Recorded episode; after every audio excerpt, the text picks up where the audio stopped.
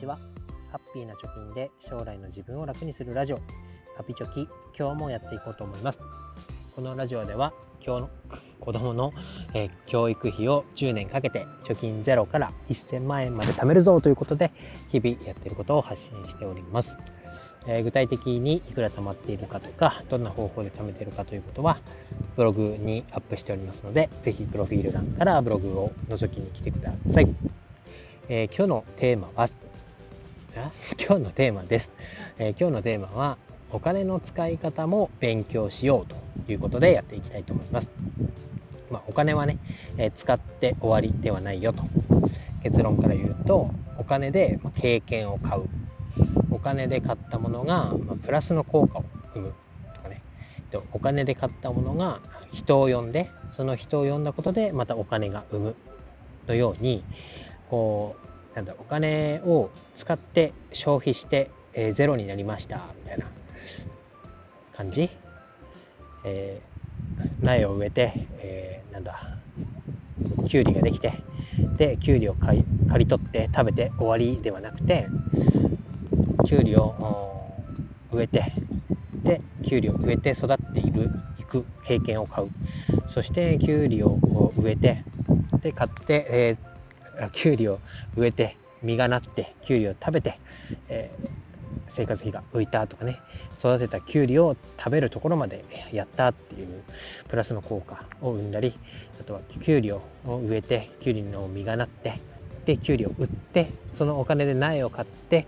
また、え植えることによって来年もまたきゅうりが作れる。でそして売れるみたいなね。こうお金を使って終わりではなくてそのお金を使って得た経験であったりその次にお金を生む仕組みを作っていきましょうみたいなのが結論になります。でまあこういうお金の使い方っていうのは、うん、普段からね意識をして使って終わりじゃないよと次にどう生きるかこの使ったお金がどういうふうにプラスになっているのかというようなことを意識して使わないとなかなか身につくものではないなと思います。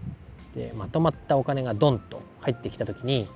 えー、まともなお金の使い方っていうのを経験してない意識をしていないとお金があるからね、えー、やっちゃえやっちゃえみたいな感じでこう勢いよく使ってで最終的にあれせっかく貯めたお金がすっからかになってそして何も自分の身になってないじゃんとかプラスになってないじゃんみたいなことっていうのが起こるかなと思います。まあ、例えばえー、キュウリのキュウリの話をしましたけど、まあ、子供と旅行に行って旅行っていうのは、え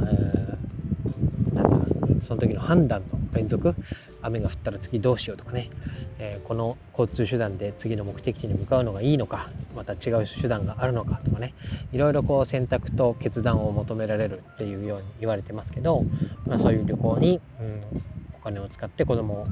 と一緒にこう学びを得るとかあとは子供の好きなものハマっているものの、ま、運営会社がどこかっていうのを調べてあげてで運営会社の株を買ってあげると。そうするとその自分が投資した株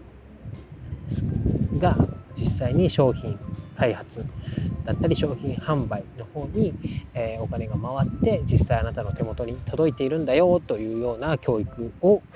してみるとかね。っていうのもいいんじゃないかなっていうふうに考えています。で貯めるとか稼ぐという文脈でこのラジオはやっていますけれどももちろん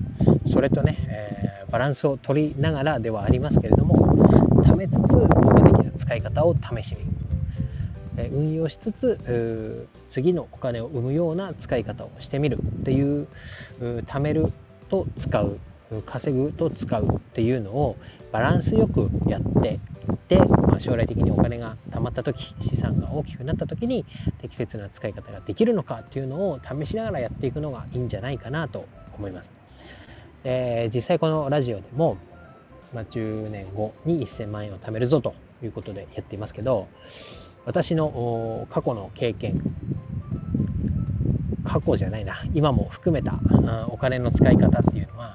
多少自分が思っているよりも大きなお金が手に入った時っていうのはまあ、財布の紐が緩むとはよく言ったものでまああれも買っちゃうかとか言ってねついついこう無駄無駄とは言わないけど衝動買い的なお金の使い方をしてしまうことがあります。それが例えばお菓子を買って食べるっていうね、えー、短期的な満足のためにお金を使う。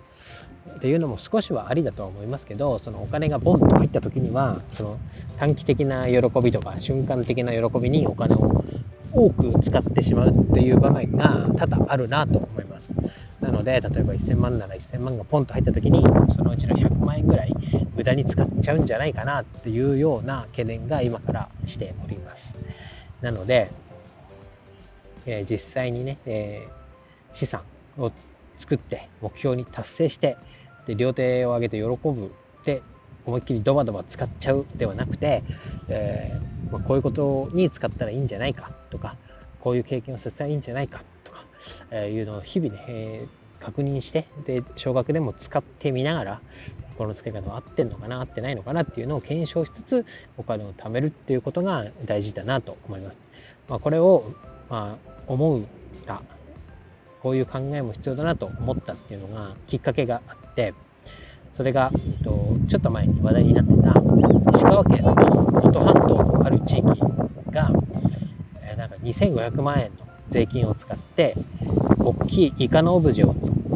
作ったと。でそれで集客をして道の駅みたいなところの活性化させようみたいにしてで誰も結果人が来ませんでしたよニュースがありましたこのニュースを見た時に、まあ、そのもともとね地域の人っていうのは使えるお金がないから集客ができない。お金があれば集客できるスポットを作ってでその集客できるスポットで稼いだお金で街自体を潤せるんだと思っていたと。それが2500万円ポンとコロナのね臨時給付金みたいなのが入った途端使い方がわからなくてイカのオブジェを作って集客ができると安易に考えてポンと使ってしまったと。そしたら、えー、ちょっとしたねこうなんでこんなの作ったんだみたいな話題性とか取り上げられてはもらったけど実際に長い目で見たら無駄なお金の使い方をしちゃったなみたいな話を見てやっぱりこう金がないからできないんじゃなくて金があってもできないんだと。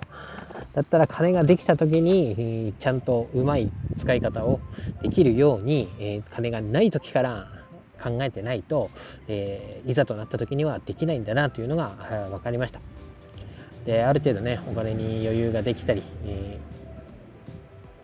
思っていた額より多くのお金が入るとこういう事態に陥るっていうのは、えー、見ていて自分もそうなっちゃうだななっちゃうだろうなと思ったので今日は、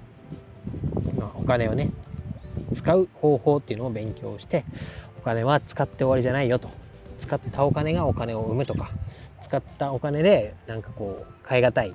プラスの経験ができたりえー、なんだ福利が効いたね、えー、あの時ってこういうことにやこういうことをやって楽しいんだよねとかね。あとあと、語り継がれるじゃないですけどそういう思い出になったり、えー、